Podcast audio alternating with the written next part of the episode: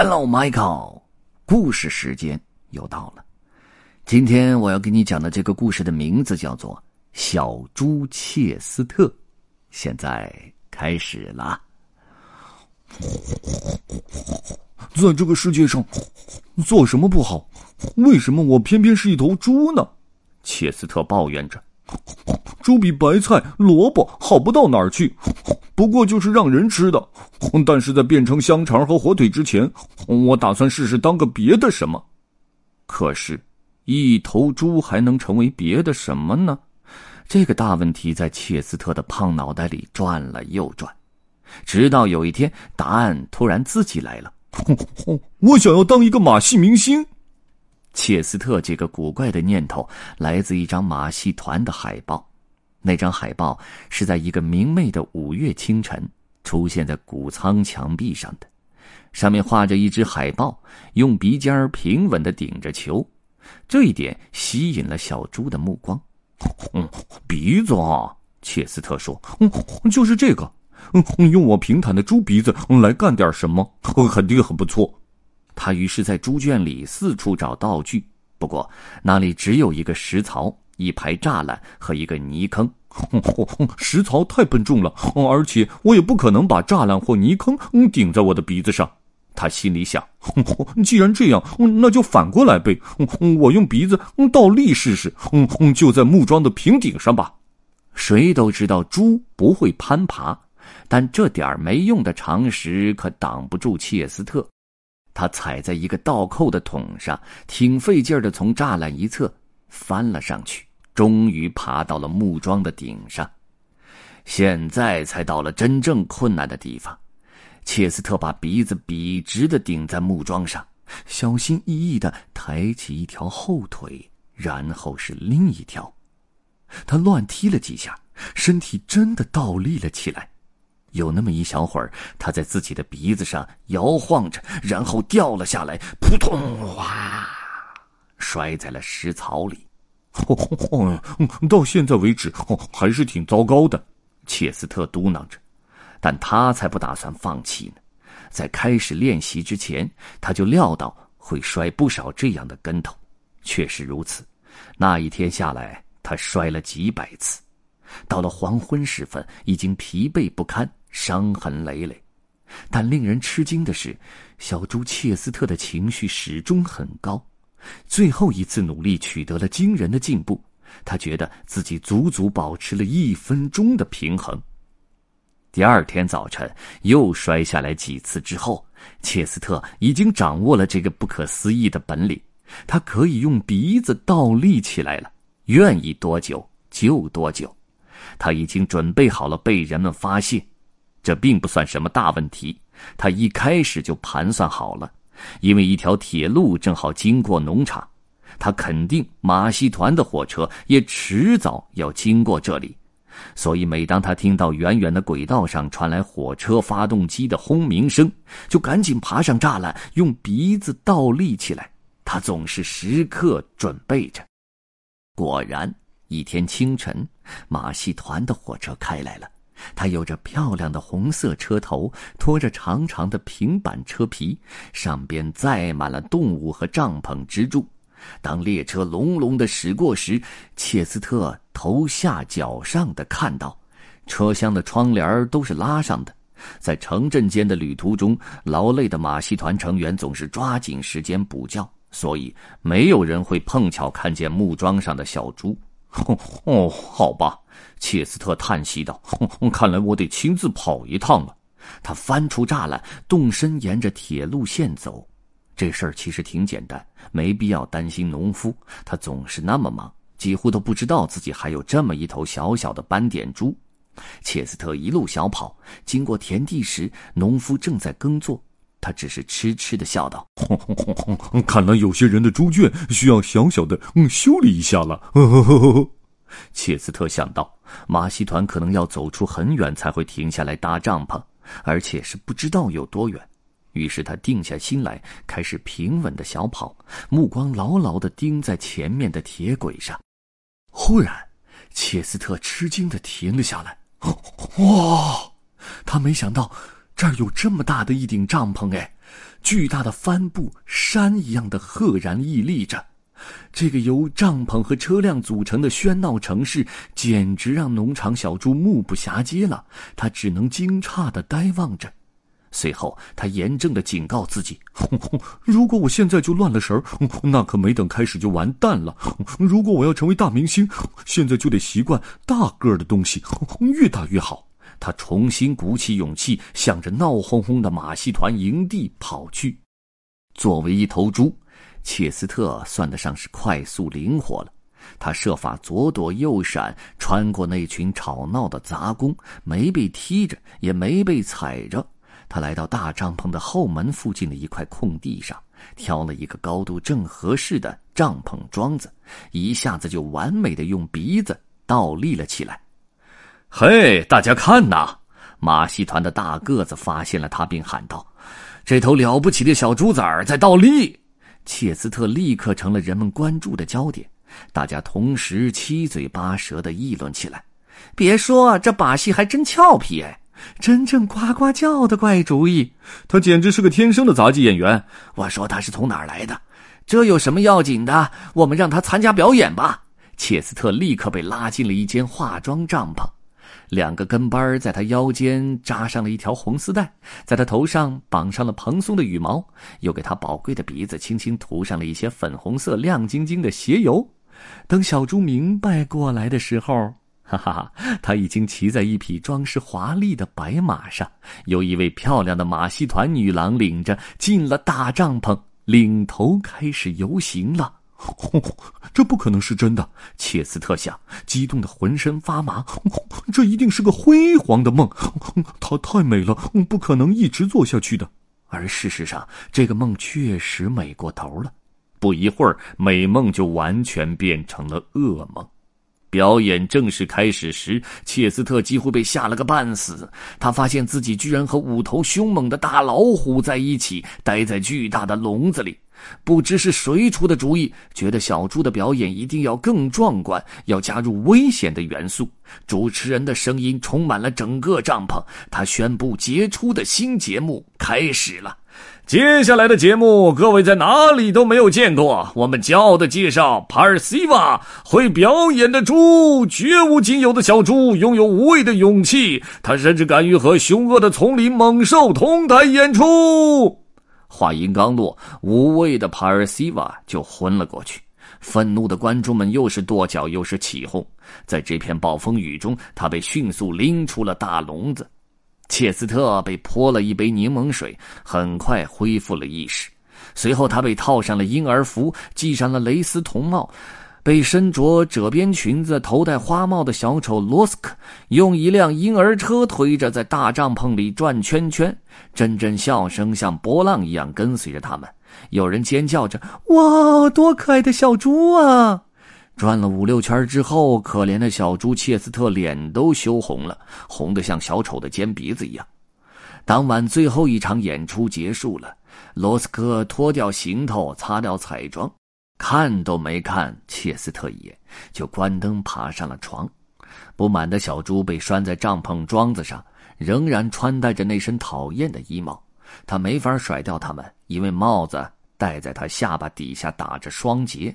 所以他估摸着，只要自己跟着这个罗斯克，就摆脱不了这套行头。哼，就一件事，切斯特暗暗发誓：只要一有机会，我就要甩掉这个老家伙。就在切斯特开始他的第一次火车旅行时，他的机会来了。罗斯克懒得再拴住他的宠物猪了，他把小猪和自己的行李箱子一起放在了座位底下，心想：就算小猪在车上乱跑，也跑不了多远。但切斯特可不是这么想的。当小丑点燃一根雪茄时，他猛地从座位底下冲了出来，开始在过道里逃亡。作为一个老家伙，罗斯克算是敏捷的出人意料了。不到半节车厢，他的大脚已经快踩到惊慌失措的小猪的脚后跟了，差点就要抓住切斯特了。可是大个子把腿横在了过道里，老罗斯克被绊了个跟头。等他挣扎着爬起来，小猪已经跑到了列车最末尾的手车，挤出了车门。切斯特不要命的跳下了车尾的平台，打着滚的滑下了高陡的路基，冲进了一片茂密的松林，直到扑通的一声撞在一只狗熊宽阔的后背上，才停了下来。这头毛茸茸的大狗熊惊讶极了，一边喷鼻子，一边四下打转。他还从来没见过一头穿着婴儿服的猪呢，而切斯特也从来没见过一头毛茸茸的大狗熊。他们眨着眼睛对望了一小会儿。然后，狗熊发出了一声凶恶的咆哮，“哇哦哇哦！”吓坏了小猪，它跑进了野地，拱过荆棘和灌木，发狂似的跳过倒下的树干。这回，它是在为了活命而奔跑，而大狗熊就紧追其后，步子又大又轻松。他俩之间的距离在不断的缩短，已经只差一跳了。突然，大狗熊打了个响鼻儿，停住。立了起来，原来小猪已经冲到了一个营地，那儿有三个破衣烂衫的老流浪汉。大狗熊可不想跟他们打交道，上次遇见人类，他就损失了一块耳朵，所以他不满地抱怨着，转身笨拙地走开了。怪不得熊这么害怕。切斯特看了一眼那三张脸，全都长着浓密蓬乱的胡须，铁锈红色的、花白灰色的和浓密黑色的。摆在一起足够吓唬住任何人了。切斯特决定抓住机会跑回树林，可是他还不够快。他刚要转身，红胡子就一跃而起，野蛮地抓住了小猪的斗篷，把他拽了回来，大头朝下塞进了一条口袋。我可不能让你自己待在林子里哟，我的小猪宝宝。他嘟囔着扎上口袋，多不安全呀！他现在够安全了，灰胡子呲着牙笑道：“至少在晚饭前很安全。”现在我们只需要一些豆子。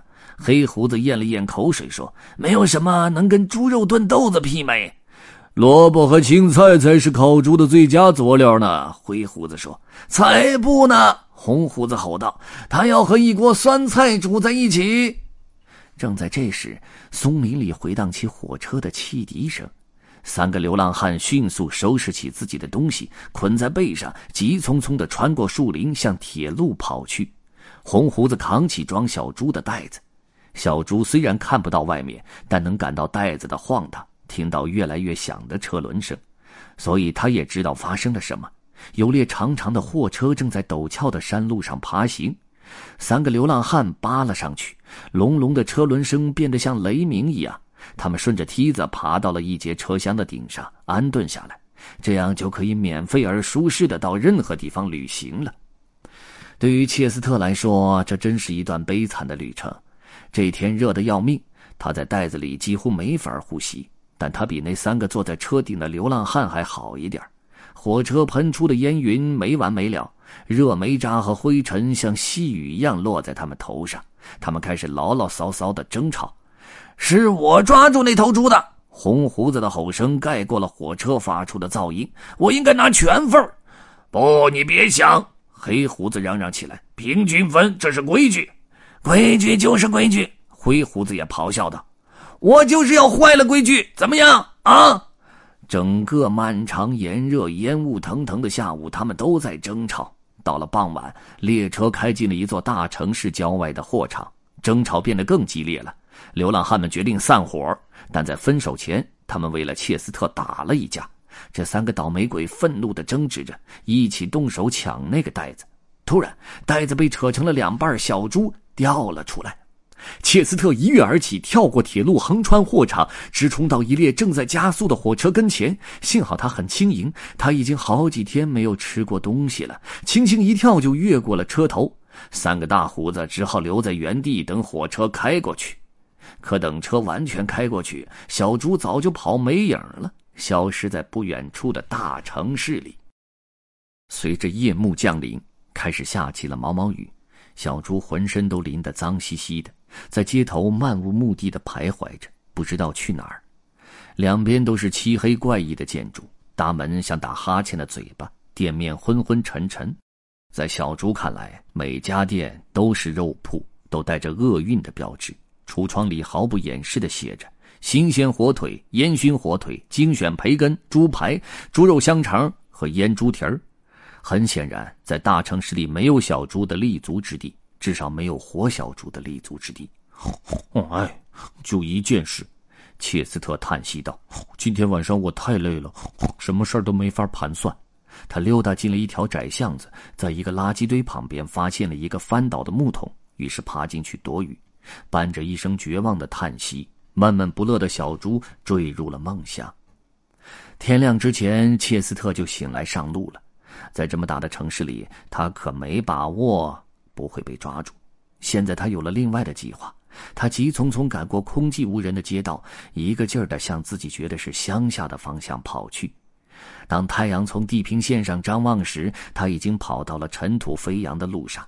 经过麦田后，出现了第一处农场。他转进大门，自投罗网。农夫张开双臂迎接了这头流浪的小猪。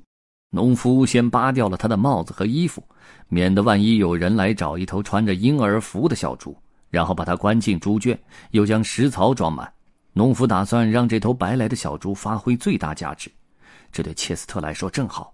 他已经决定，既然他要和所有的猪走一样的路，那就要走最宽广的一条。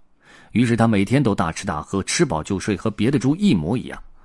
让农夫高兴的是，一两年的功夫，切斯特就吹气儿似的长起来，成了猪中的巨无霸。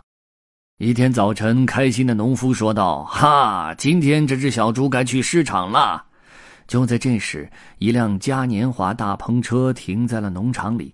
走下来一位先生，他仪表堂堂，留着白色络腮胡子，头戴宽檐帽，身穿精致的礼服。他是停下来买新鲜鸡蛋的。可一看到大猪切斯特，他就把鸡蛋给忘了个一干二净。你的猪多少钱？他问。农夫想了想，报了价钱。那至少是这头猪的两倍所值。出乎农夫的意料，对方眼都没眨就答应了，当场数钱，生意成交了。于是切斯特被装上车带走了。农夫自己大笑着，他以为自己买到了世界上最大的猪吧？我在县城的集市上至少见过一打比这还大的猪。但是如果这家伙在学校时上过地理课的话，他就会知道，切斯特可不光是看起来很大而已。第二天，在嘉年华的帐篷里，切斯特被这样介绍给观众们：绝无仅有的世界之猪。现在，如果你愿意，请挪近一点儿。白色络腮胡子先生说：“你将看到一幅世界地图，被大自然绘制在这个非凡生物的宽阔的皮毛上。它身体左侧是北美洲和南美洲，当然下面还有澳洲。”观众们惊讶的倒抽了一口气。切斯特震惊的“轰”的一声，他也和别人一样感到难以置信。这才是一半呢，那位先生说：“让旋转台带着猪转了个身。看呐，在他身体右侧，我们能看到欧洲、非洲和亚洲，就连加里曼丹岛也能看得一清二楚。您看，我的朋友们，这头奇异的猪真真实实是大自然的恩赐，没沾过任何墨水、颜料、油漆或染料。”为了消除任何可能的怀疑，现在我们要给这个世界奇观好好的擦洗一下。切斯特有生以来第一次尝到了洗澡的滋味，他高兴的尖叫起来，干干净净的感觉真好啊！不过他的花纹没被洗掉。当肥皂泡沫被冲掉时，地图比以前更明显了。海洋部分透着猪皮肤的粉红色光泽，人们的赞赏与掌声震动了帐篷。高兴的小猪转了几个世界性的圈圈，好充分的展示他那壮观的花纹。不过，如果他知道爱炫耀的演员通常被人们叫做火腿，切斯特肯定会被吓坏的。不过，结果是完美的，你说呢？The end. Bye.